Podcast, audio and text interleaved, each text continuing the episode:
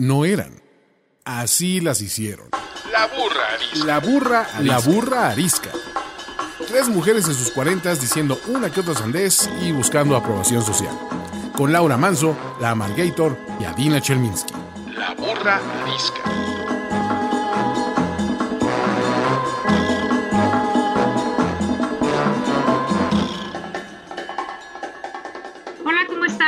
Bienvenidos a un episodio más de La Burra Arisca en el encierro domiciliario eterno.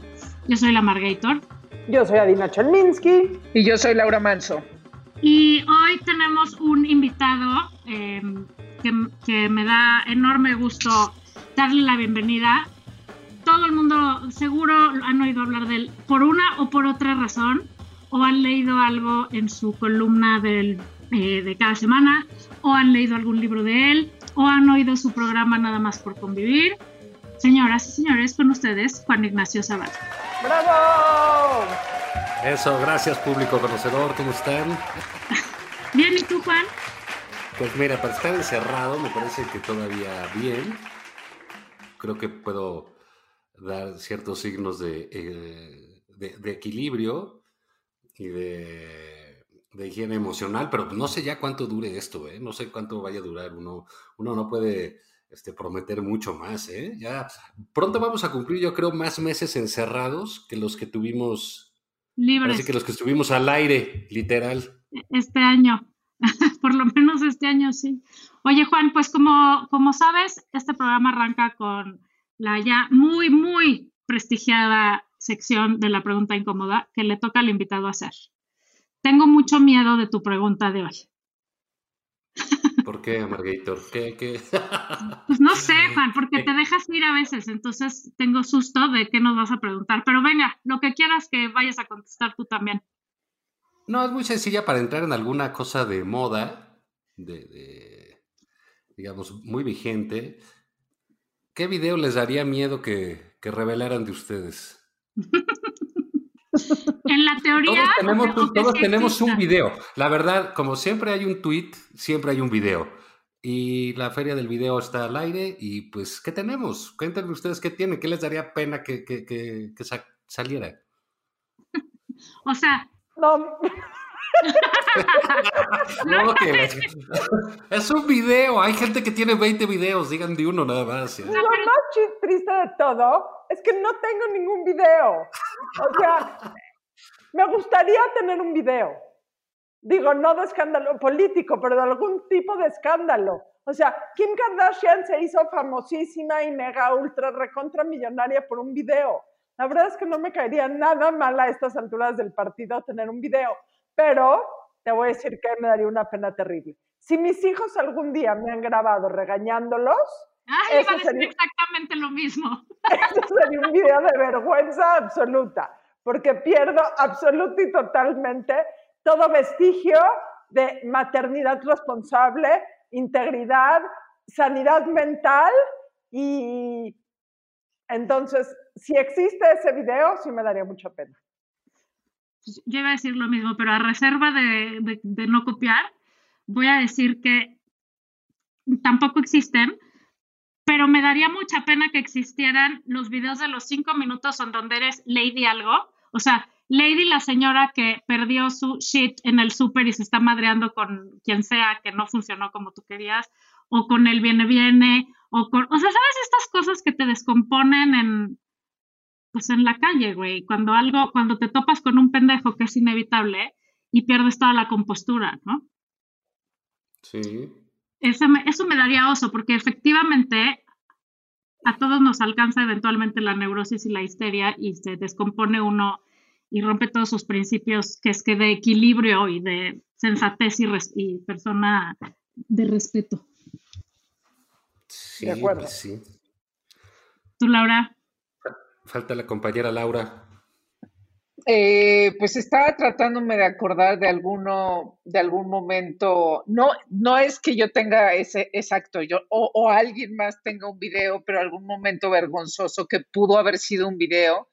Pues seguramente ahorita que dijiste la Margator de, de, de lo que hace uno en la calle, yo era súper, o sea, yo he tenido que controlar, este, aprender a, a controlar mi impulsividad, o sea, de joven o más joven, era, o sea, me peleaba con todo el mundo en la calle, con, con o sea, al grado de, alguna vez hice esta estupidez de un tipo se me cerró, no sé, ahí en Avenida Tecamachalco, se me cerró y entonces yo era, pues ahora yo voy y me le voy a cerrar. Iba, me le cerraba y le choqué, la idiota. Y entonces era, pues claro, era muy vergonzoso. Luego dije, no, pues tengo que aprender a, resolverme de mejor manera. Exactamente. Tú, Juan, la pregunta es, ¿cuál sería el tuyo, Juan? Bueno, sé que me diera... Mira, que fuese uno de hace poco, así ya sabes, en una francachela de cuarta, hasta el zapote. o sea, es, debe, ser muy, muy, muy, digo, ya deja tú la cosa pública, ¿no? También eh, con uno mismo debe ser muy, muy, muy deprimente, ¿no? Este, y hasta degradante. Verte a ti mismo perdiendo la compostura. Sí, no te sabes así, ¿no? Crees y preguntas y todavía algunas de tus referencias y al día siguiente te da pena, yo qué sé, ¿no? Hay, hay como que de todo un poco. Y, y, no, eso sí, créeme que me, me quizás me haría este, cambiar eh, mi manera de ser. que sé, pero sí sería una cosa Sí, de estar hasta el nuevo, pues, o sea, de estar borracho y que, dices esta circunstancia, ¿no? De tú devaluado ante ti mismo y, ahí sí ante los demás, sí debe ser un paso bastante difícil, ¿no? Yo creo que es estos asuntos de exhibición, que al final del día lo que vemos es una exhibición de, de, algo, cuando son eh, de ese tipo, pues son, pues son, son, muy humillantes, ¿no? Lo que decías tú, este, Margarito, ¿no? Pues es la lady o el lord o alguien, o, lo que dice, ¿no? Alguien fuera de sus casillas, lo que decía Laura, alguien queriéndose madrear alguien en el coche, o Elisa, yo como mamá fuera de mí, porque pues, normalmente los hijos saben como nadie sacarlo de quicio a uno, ¿no? Y a una. Entonces sí debe ser muy, debe ser duro este, a verte, verte así, que los demás te vean, ¿no? Entonces sí es una, exhibición fuerte. Pero bueno, pues muy interesante sus videos. Ahí si alguien tiene alguno de esos, me lo manda, ¿no? Sí, o, de Juan, o de Juan, ¿no? Oye, Juan. Lo, que es un hecho es que videos vamos a ver. A lo mejor no de nosotros cuatro, pero que, de, que vamos a tener muchos videos y vamos a ver muchos videos, sin lugar a dudas. Bueno, y que además, este, si sirve saber que puede alguien grabarte en cualquier momento para aprenderse a contener uno mismo, pues, pues, pues bienvenidos, ¿no? Mientras no son de uno, claro. qué bueno que sigan habiendo porque, porque sí sirven para espejear cosas importantes o de la vida política del país o de lo retrasados que estamos como habitantes del mundo en una sociedad, o, o sea, finalmente es una lección siempre, ¿no? Esos videos. O, o de la naturaleza humana, que todos tenemos cinco minutos en donde las cabras se nos van al monte o más, ¿no? Hay que aprender a controlarlo, que hay que aprender a ser mejores ciudadanos, mejores padres, etcétera, etcétera. Así y es. Que hay que, y que hay que aprender que si uno tiene una maleta con miles de millones de pesos que le quiere entregar a otra persona, tiene que fijarse en A, no ser seguido, B, no ser filmado y tres, que te entreguen un recibo. Y, decir, yo creo que hay que elaborar, deberíamos hacer un guion para recibir dinero, ¿no? Eh, o sea, que dijeras, ah, aquí están los millones para la señora Margator, ¿verdad? Sí, estos son para la señora Margator. Ah, muchas gracias. yo se los doy de su parte, señor Lozoya. algo que pudiera darle a la gente alguna salida. La otra es que lleguemos ya después de tantos años de, de videos pues a que, pues que los que van a recibir la lana se pongan una máscara del pato Donald o de, sí, sí, Mickey Mouse, de Pues, pues, a quién le diste, ¿no? Pues al pato Donald le di dos millones de pesos. O de Donald Trump. Sí te voy a decir algo. sí. te voy a decir algo, Juan. No conoces la dinámica entre nosotros, pero estoy segura que si aquí en este selecto grupo de burras ariscas eh, recibiéramos sobornos, yo sería la operadora política. Entonces yo sería justamente la persona en esos videos recibiendo el dinero, por lo cual voy a hacer caso real a tu sugerencia de llevar una máscara. Gracias. Me ha salvado la vida. Me has evitado tenerme que amparar. Sobre todo porque últimamente mucha gente nos quiere mandar millones de pesos. y Ya no Exacto. sabemos cómo hacerle, güey. Sí, Es apoyos. una cantidad brutal la que queremos recibir. Oye, Adina, ¿y Si qué, el qué o mis papás están oyendo esto, es vacilada. ¿Qué personaje elegirías? Oigan, ¿De qué te Bueno. pondrías la máscara? ¿De, de- te pondrías la máscara de Lady D o de quién te pondrías la máscara, Lisa? Te voy a decir algo, me estás diciendo como mi mamá. Me llamo Adina. Oh, bueno, se va el avión. Se llaman bien raro, oye. Oye, una linda, otra la Margarita. Bueno, Laura está muy bien, ¿no? Pero pues las otras se ponen complicadas. Me pondría la máscara de...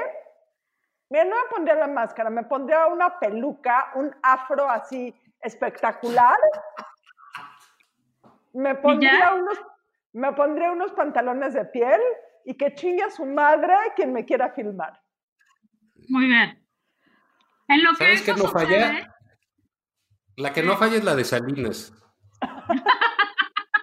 o sea, Salinas chingándose una lana es muy creíble en, Sí. en cualquier circunstancia.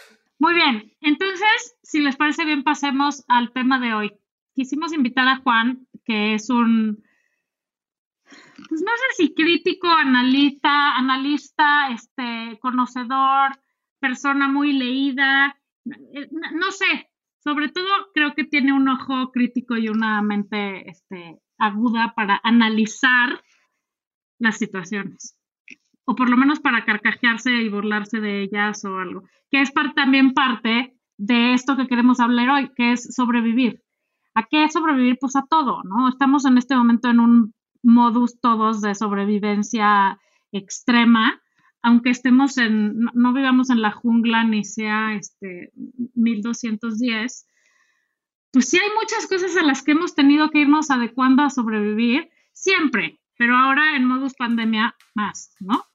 Pero se va sobreviviendo como uno va creciendo, pues a la vida, después, o sea, que sea a la escuela o que si, como hemos dicho en otras ocasiones, a, a los papás o a tus circunstancias, o a, ahora a una pandemia, o a la pareja, o a las estupideces de la gente a cargo de los países, entre comillas, este, en fin, creo que ser adulto es un constante sobrevivir. ¿Y quién mejor que Juan para hablar de esto eh, y darnos un poco de su sabiduría? ¿Qué opinas tú de todo esto, Juan?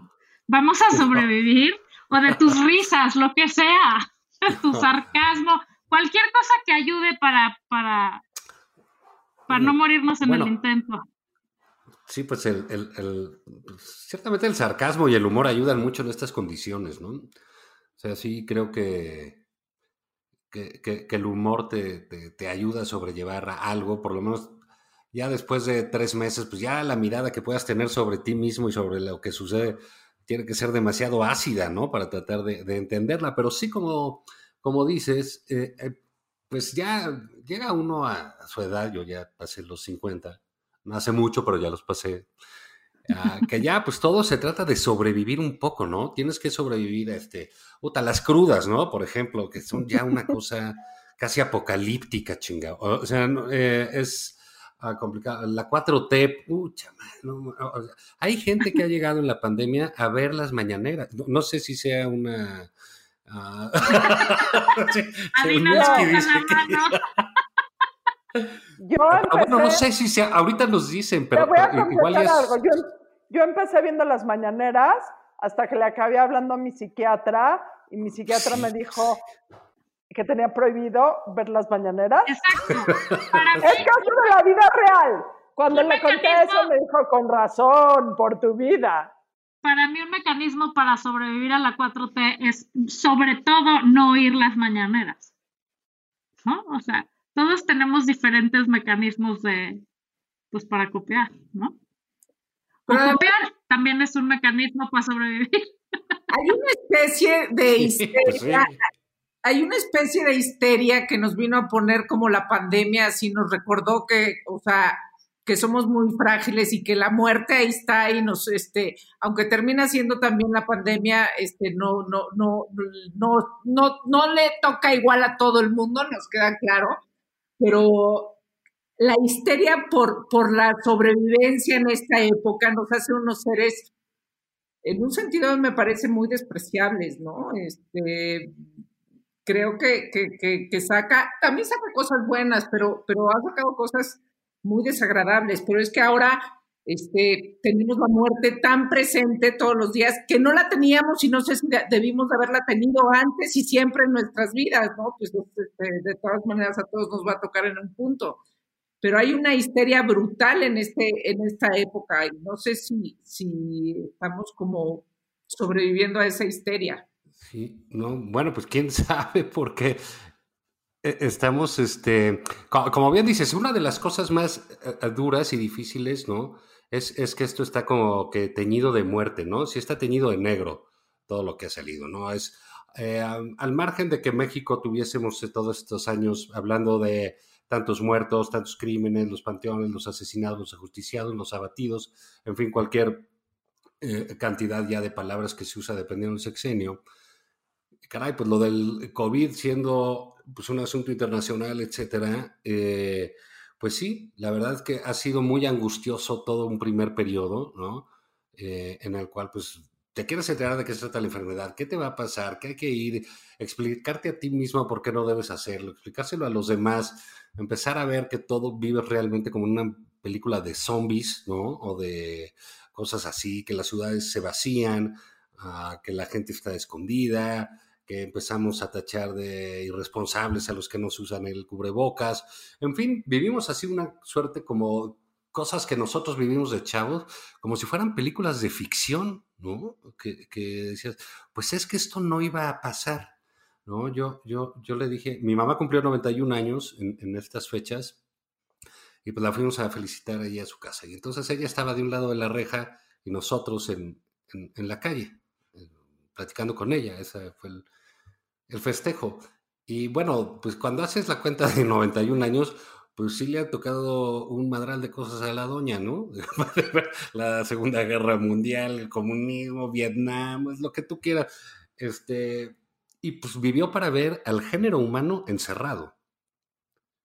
Entonces, esto que nos está como que pasando, sí no es cualquier cosa. Puede ser que otras generaciones aprendan y les toque revisar otro.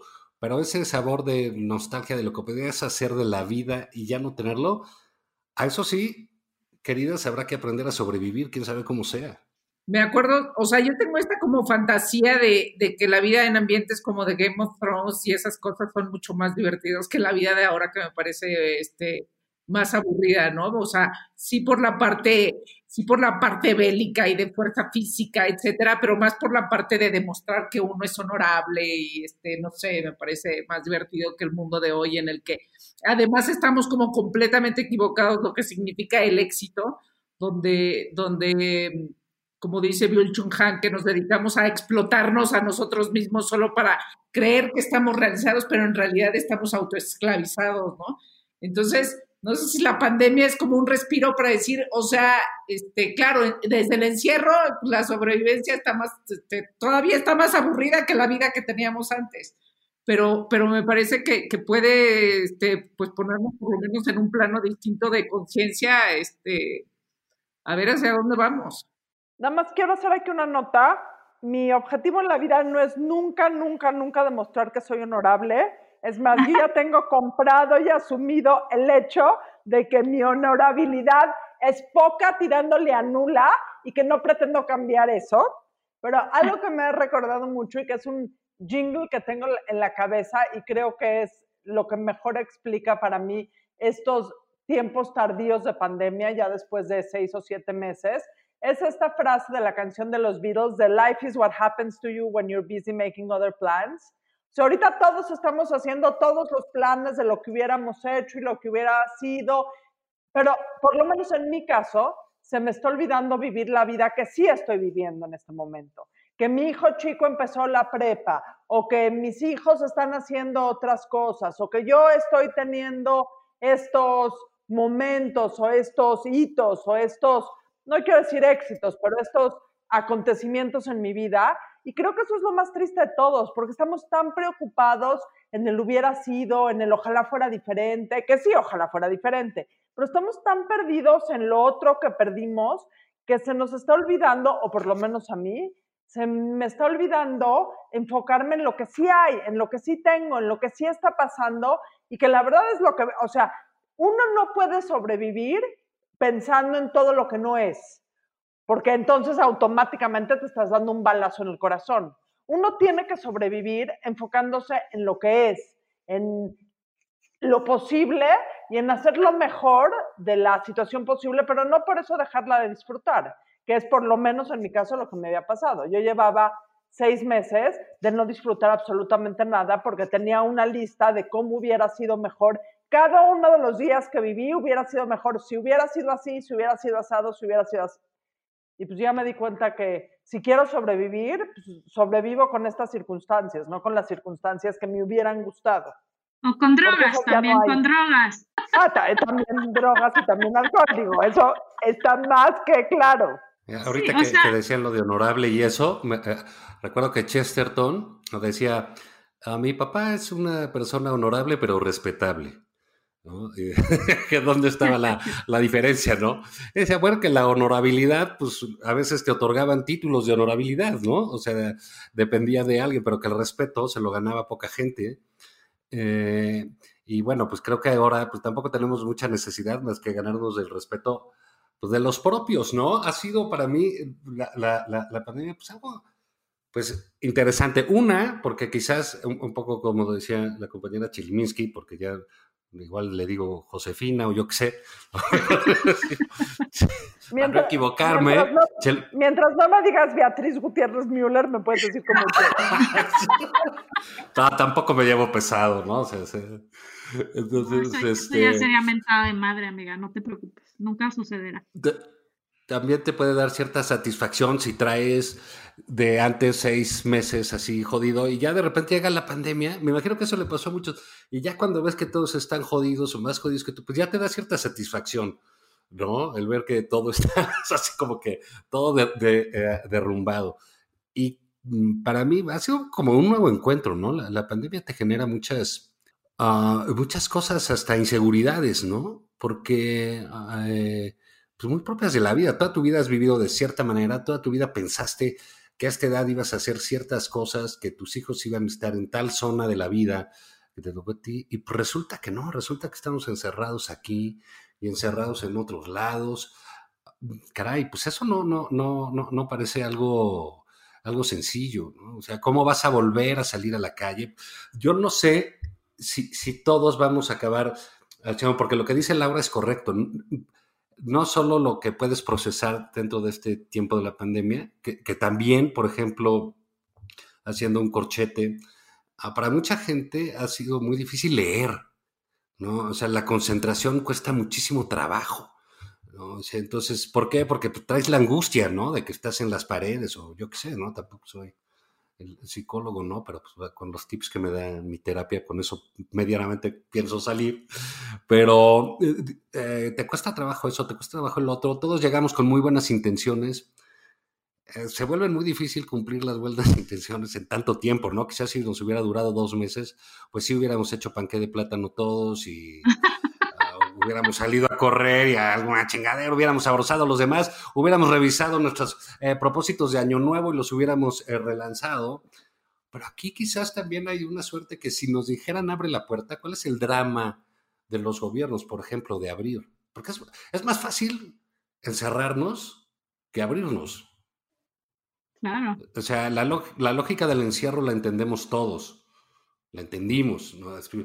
La de abrir, pues quién sabe cómo ser, porque igual nos abren y vamos a salir como caballos desbocados a los bares y a qué, eh, veto a saber, ¿no? A un desmadre, al destape español, veto a saber a una qué cosas nos vamos a lanzar, porque estamos encerrados, porque estamos limitados, porque perdimos la libertad, porque, pues bueno, la vida común dejó de ser, eh, eh, pues dejó de ser de alguna manera vida y quedó nada más en lo común, ¿no?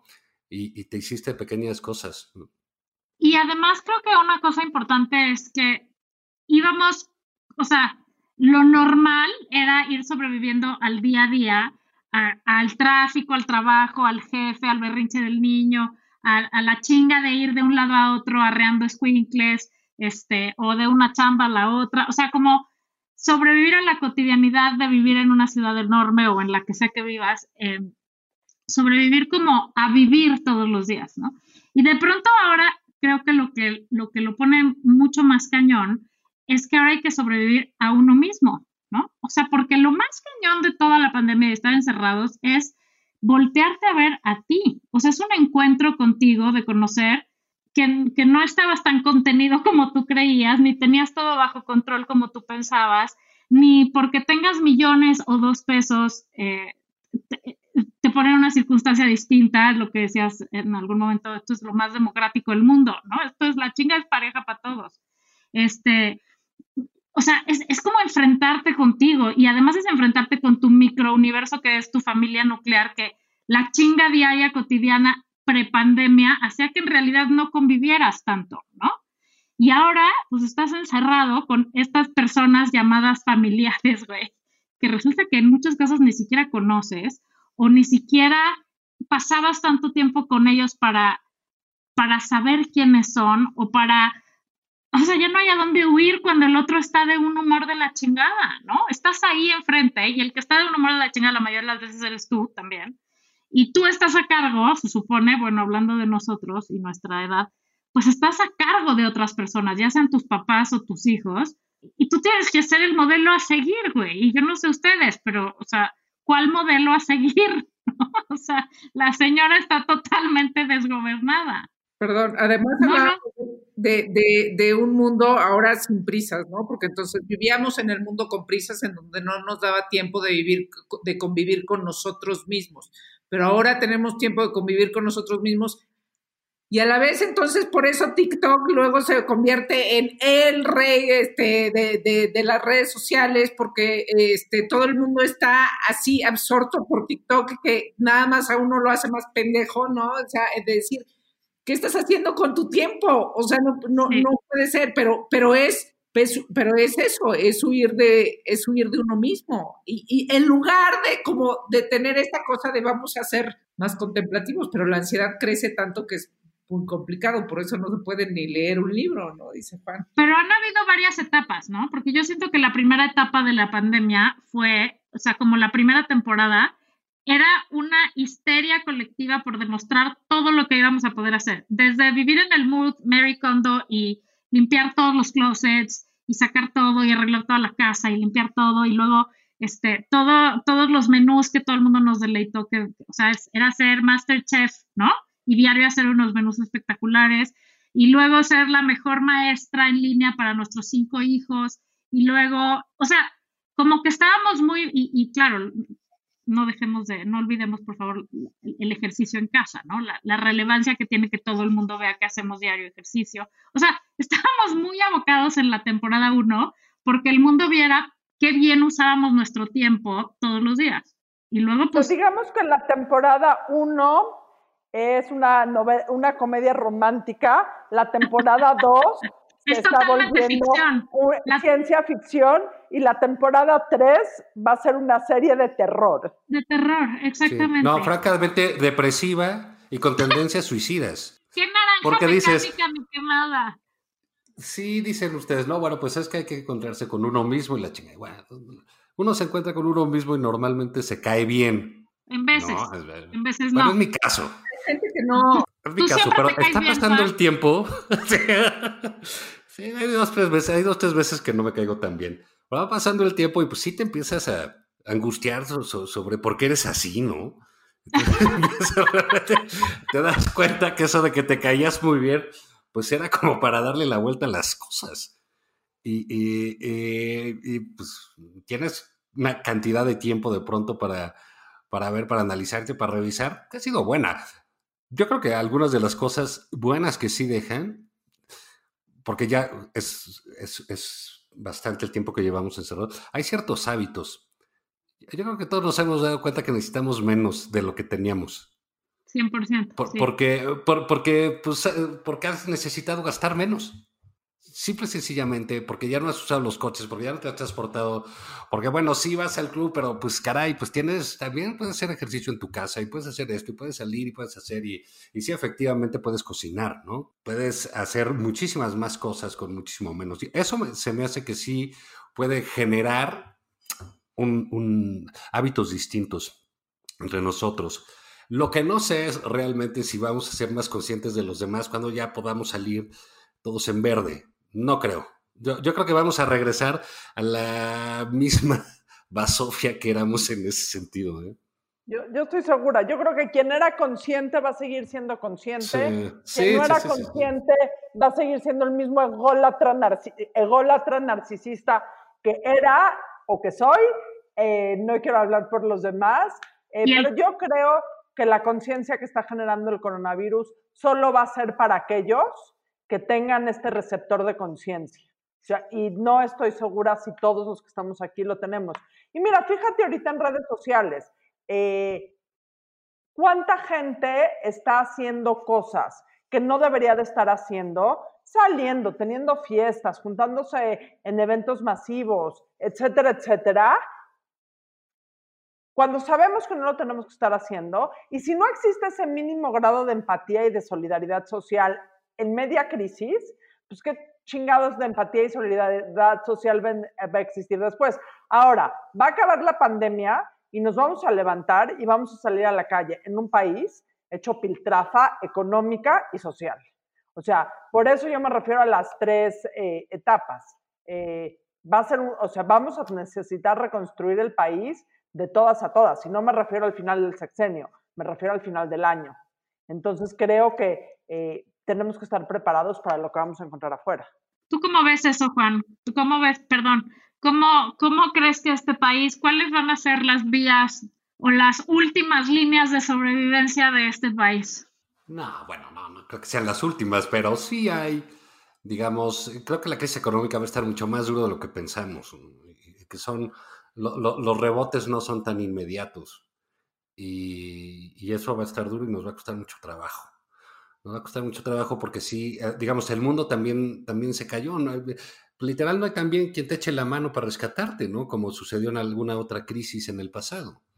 Entonces aquí lo que eh, el, rebote que viene va a ser complicado, eh, va a ser a un mediano plazo, aunque se hagan las cosas bien, que no se están haciendo, pero aunque se hagan las cosas bien, va a ser un- un camino empedrado, va a ser un camino duro.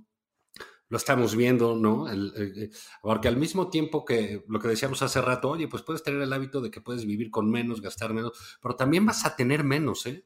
Sí. eh, eh, los sueldos, lo que se cobraba antes, todo eso ha cambiado radicalmente.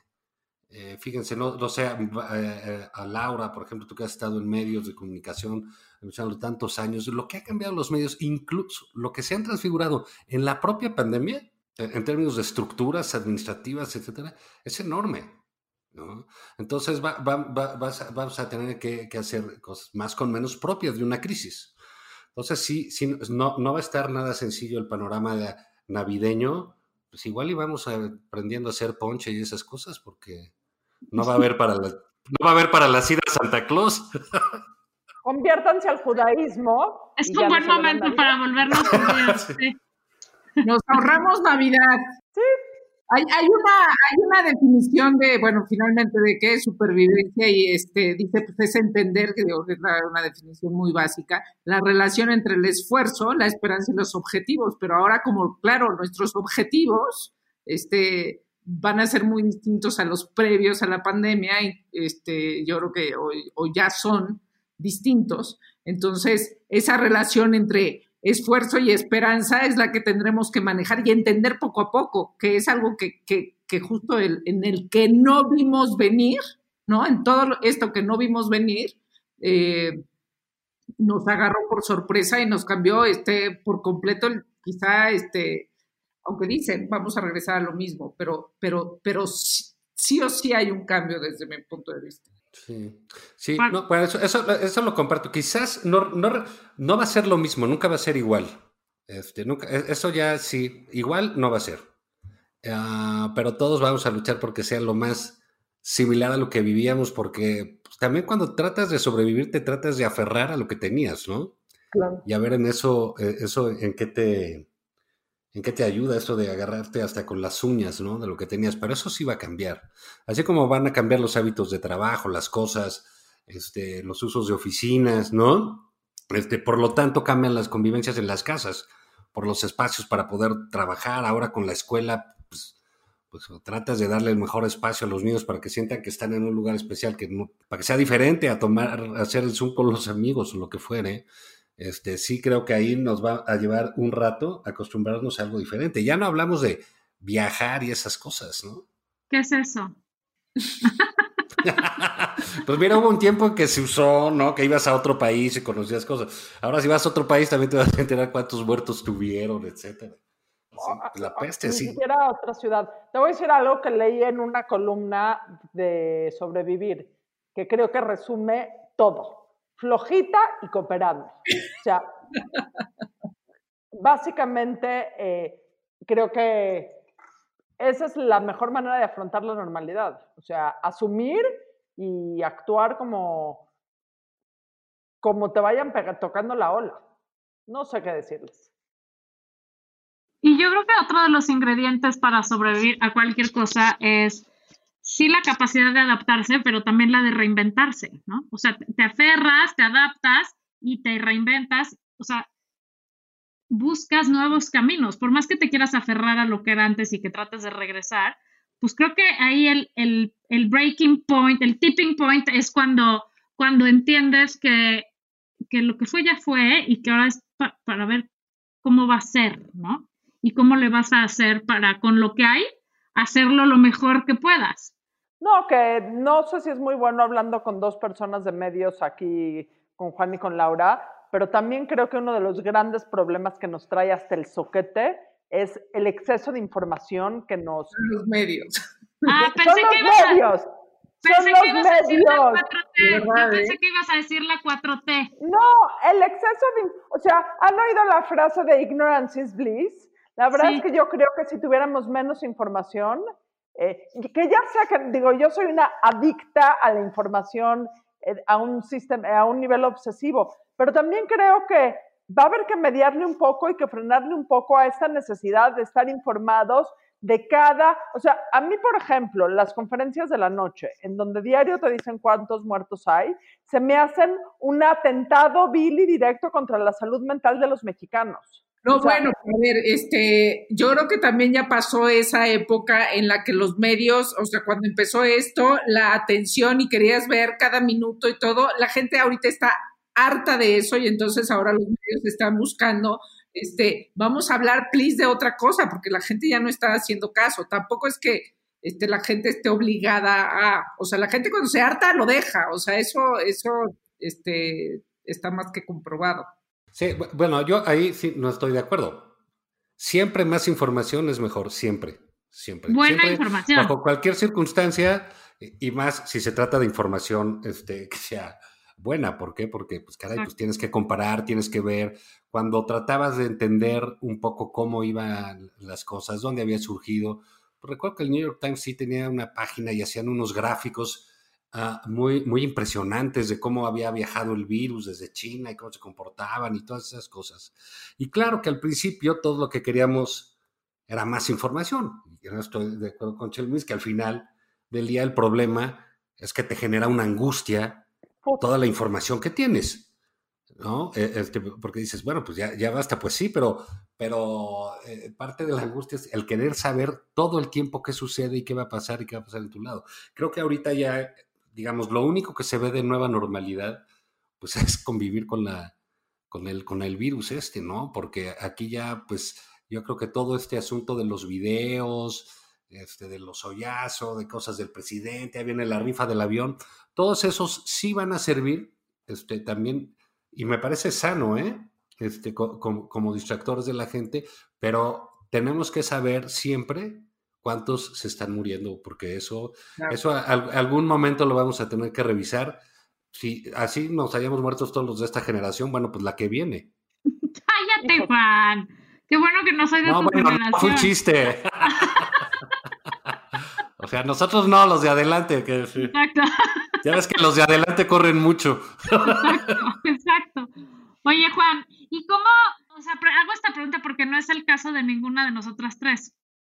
Porque Laura no tiene hijos, Adina tiene dos hijos adultos y uno entrando a prepa, y los míos están en secundaria y además todavía no entran a la escuela. Pero hoy que la gran mayoría de las escuelas ya regresó a clases, ¿cómo se sobrevive cuando los dos papás trabajan y tienes dos hijas pequeñas? O sea, ¿cómo se ponen ahí las cosas? ¿Cómo- ¿Qué haces? ¿Tú te pones con una y la mamá con otra? Este, ¿Se encargan solos? O sea, sin entrar mucho en tu vida íntima, nada más dime, esa dinámica se pone cañón, porque los dos chambean y las dos todavía, me imagino, necesitan asistencia, ¿no? De alguna manera. ¿Cómo sobrevives Sí, a sí, eso? son chiquitas. son aquí. No, aquí el problema es que las niñas sobrevivan a sus papás. Que- que- ese, es, ese es el asunto, ¿no? La pregunta debería ir hacia ellas, ¿no? Este, pues mira, ahí la- pues la escuela- las escuelas se alivianan un poco, ¿no? Este, porque pues ya les dices, oigan, digamos, son- cuatas. Entonces ellas usualmente irían en distinto salón. Y ahorita están en, la el escuela mismo. físicamente.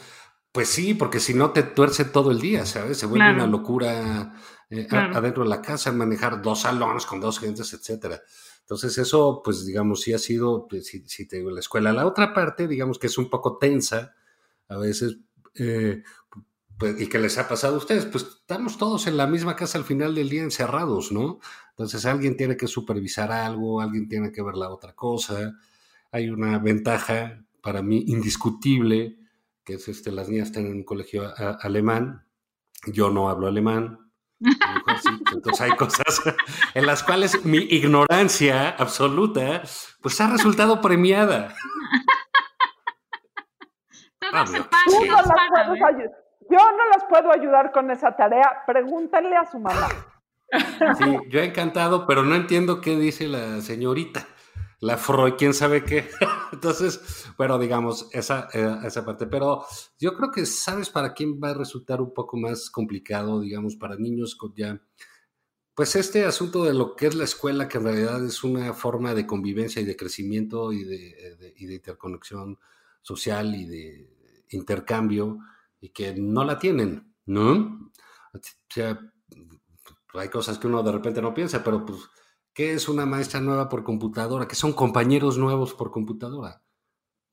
Sí, para todos aquellos que inician un ciclo y que además eh, a veces un ciclo y, y no un ciclo escolar, sino un ciclo de que empiezas o secundaria o primaria o prepa o la universidad este, a distancia sin conocer a nadie, peor si es una escuela nueva y eres el único nuevo o mm, Sí, pues, no claro, sé, no sé si eso es mejor o si es mejor que todos sean nuevos y toda la generación es nueva y todos se conocen así en Zoom, o sea, está de la cachetada para todos, pero efectivamente la peor parte es lo que yo siempre digo, que los niños no van a la escuela a aprender matemáticas, o sea, no estorba, ¿no? Y sí ayuda en la vida a saber sumar y restar, pero va- a lo que vas a la escuela es aprender a socializar y a, y a- y a muchísimas otras cosas que aprenderte el temario de la SEP, ¿no?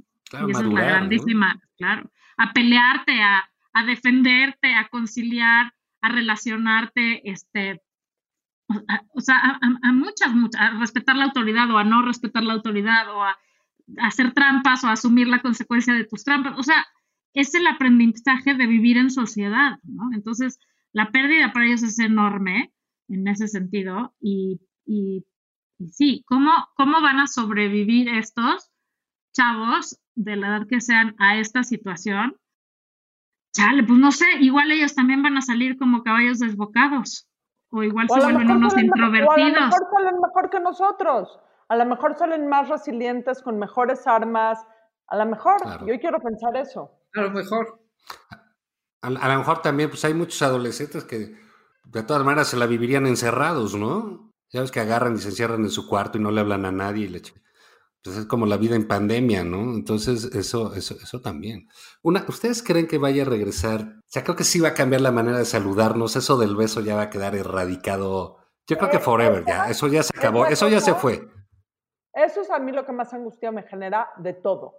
Yo puedo salir, no salir a comer a restaurantes, el no ir al cine. Yo puedo prescindir de muchísimas cosas, pero del contacto físico casual con la gente que quiero y con la gente, o sea, el, el tacto, el saludar a alguien de beso, el ponerle la mano en el hombro, el abrazar, el así, esa parte es lo que más me, me, me duele, me duele físicamente. Ahorita, por ejemplo, las interacciones, las pocas interacciones que he tenido con la gente en donde ponen un alto, porque ahora hay que tenerle miedo al otro. Entonces la gente, la gente pone una barrera y un alto. Eso, eh, o sea, mi cuerpo no lo procesa. Porque para mí la interacción personal tiene que ver con la mano en el hombro, con el beso en el cachete, con el tocar, con el agarrar.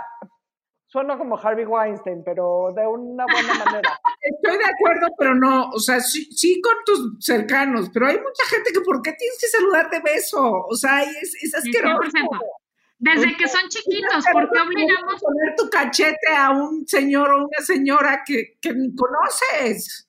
¿Por O qué sea- obligábamos a los niños a darle beso? Ya estábamos en el beso abrazo, o sea, ya era mucho más, este, Así. ya todo el mundo se abraza. Digo, ¿por qué voy a tener que abrazar a una señora que yo ni conozco? A mí me gusta abrazar, estoy de acuerdo. A quien quieres, a mí sí. me gusta abrazar a todo mundo. Espérate al Día de las Madres, al Día del Compadre. Aprovecha los días del calendario. No celebro ningún día, yo saludo todos los días así en serio. Pero esa, esa parte a mí, en lo personal, El saludo de esto, todo. el, el, el codazo, puta madre, mejor ni me saludes, la verdad. A ti sí, porque a ti te quiero, pero no a la gente que no conozco. No, lo digo en general, o sea, si me van a ver y me van a saludar de codazo, vayan reverendamente chinguen a su M. Porque a mí me gustó el contacto físico con la gente que quiero, el, o sea, a mí me gusta, ¿qué les digo? Ni modo, está bien. Pero yo creo que para los niños sí es una ganancia, porque era una aberración el darle un beso, como dice Laura, al señor que no conoces, a la tía que nunca has visto, incluso Ah, a la sí. abuela o a quien sea. O sea, ¿por qué chingados obligábamos a los pobres niños a estar sometidos a que alguien más los besuqueara y los babeara? O que nosotros, porque si no son unos maleducados, ¿no? Y luego, ah, chingada, es que el abuso sexual a, a los menores. Pues sí, güey, les estás diciendo desde el día uno, ve y saluda, ve y dale un beso, aunque no lo conozcas, aunque no quieras. Los niños definitivamente van a ser los grandes ganones de esto, a menos de que caigan en garras de Adina. Si llegan con Adina, entonces no se van a salvar. Yo beso a todos. Yo quiero a todos. No es cierto. Sí. Pero ese, ese, hábito sí se nos va. Ese hábito sí se nos va y no sé. Bueno, igual lo de ir al cine se recompone algún día. Pues ya ves, volvió el autocinema. Eso, que eso está divertido, ¿no? Era algo que. que- ¿Ya fueron? Tengo curiosidad de ir. El autocinema está bien. Mi, mi hijo de 21 años va mucho con la novia. No sé particularmente qué quiera decir eso, pero ahí se las dejo. Yo sí, pero seguro es que les gusta la cartelera, Daiva. Tú no te Seguro, preocupes. estoy Sí, casi están muy buenas las películas, ¿no? Apocalipsis Now, todas esas están pasando. ya como de matine. Pero bueno, pues van a ser. Yo insisto, sí va a haber cosas que, que se van a ir un rato, ¿no? Los, los espectáculos, los conciertos, las cosas así. Pues tienen sentido que se, que, que- que se vayan. Además, va a haber un buen sector de gente que tenga miedo, ¿eh? Esa es otra. Aprender a vivir con ese miedo, pues eso era propio de poblaciones en guerra o de posguerra, una cosa de esas, ¿no? Ahora hay que ahorita, sobrevivir pues, al miedo del bicho. cosa- Exacto. Y, ¿no? y un, un fenómeno es que la gente entre más guardada está, más terror tiene de salir. Entre más te cuidas, más miedo tienes de salir y crees que el virus está volando y se te va a ir a pepenar así a kilómetros de distancia, te va a a buscar. Este, y entonces, ¿no? Salen con tapabocas desde que se suben al coche, aunque vayan solos. O sea, sí, porque, porque da, o sea, cuando has perdido el contacto con el, con la cotidianidad, volver a salir es muy atemorizante. Luego se va uno alivianando, pero sí, también es otro factor que habrá que sobrevivir. Y a lo mejor, ya como para, para resumir todo, me gustaría usar la frase de Franklin Delano Roosevelt. A lo mejor a lo único que le tenemos que temer es al temor mismo. No sé. Ándale, pues. The Yo only para- thing you have to fear is fear itself. Ahí Claro. se los dejo de tarea. Lo único Pues sí. que hay que temerle es a tener. Y, y también creo que una de las claves para sobrevivir, como esta no es frase de, de, de los libros de Adaiba, era de mi abuelo, era que a cada día, a cada día le es suficiente su pena, lo cual quiere decir, para sobrevivir a cualquier cosa, es cada día, es tomar un día a la vez, poner un piecito delante del otro y hacer lo mejor que puedas hacer ese día con lo que te tocó. Y si la hiciste pésimo, pues ahora sí que perdonarte a ti mismo. y Solo, por los sabios doble A, solo por hoy es una gran frase. Exactamente, solo por hoy y mañana ya veremos. Juan, Bueno, Juan, como tú sabes, ¿Que, que tengo, que decir un, re- ¿Tengo que decir un refrán o algo? no, Ah, pero te voy a decir que No, ya- que ya estamos en los refranes y a caballo regalado no se le mira el colmillo y cosas así. camarón que También se me duerme la sé. se lo lleva la corriente, pero como tú Sí, sabes... no por mucho madrugar, se amanece más temprano, en efecto. sí. Algo Este que no programa no acaba con refranes, acaba con la famosísima, única y patentada sección de la ondita. Así es que dinos tú, ¿quién tiene ondita? ¿Sabes qué? Vi eh, en este par de días eh, recientes, en estos días recientes, Sharon Stone, ¿eh? Ay, sí. Tiene ondita. Eso, amigas, eso me gusta, la- que se siente el apoyo. porque sí, es- está muy guapa, está regresando muy bien. Con, con- digo, era una mujer con una personalidad ah, muy fuerte y que creo que los años no se la quitaron, ¿eh? creo que se, las- se la cimentaron. Pienso yo. Muy bien, una gran candidata, una gran este merecedora. Ah, Es súper lista, siempre tiene, tiene muy buenas entrevistas, declaraciones. Sí, consigue muy buenos papeles. eh, ah, sí, sí, está bien, tiene su onda. Salúdamela si la ven. Con muchísimo gusto. Te invitaremos a que la conozcas ahora que venga. Gracias por venir tú a este tan este tan ya renombrado y prestigioso show. Nos dio muchísimo gusto platicar contigo. A mí en particular me da gusto oírte decir a ti que sí hay salvación. Se ve borrosa, pero sí va a haber y sí vamos a sobrevivir. Sí, no, gracias a ustedes, fue un placer para mí, ¿eh? En, en Twitter soy arroba Juan Izabala, ahí estoy, Juan, arroba Juan Izabala. En Facebook ya no me encuentran, en Instagram tampoco. He estado renunciando a las redes sociales y me quedé con la que más me gusta, que es Twitter. Ya, la verdad. Haces bien. Gracias. Vaya todo. Goodbye. Gracias por Bye. estar Bye. aquí. Esto fue La Burra Arisca. La burra arisca. La burra arisca. arisca. Tres mujeres en sus cuarentas diciendo una que otra sandez y buscando aprobación social. Con Laura Manso, La Amargator y Adina Chelminsky. Una producción de Antonio Sempere para finísimos.com. La burra arisca.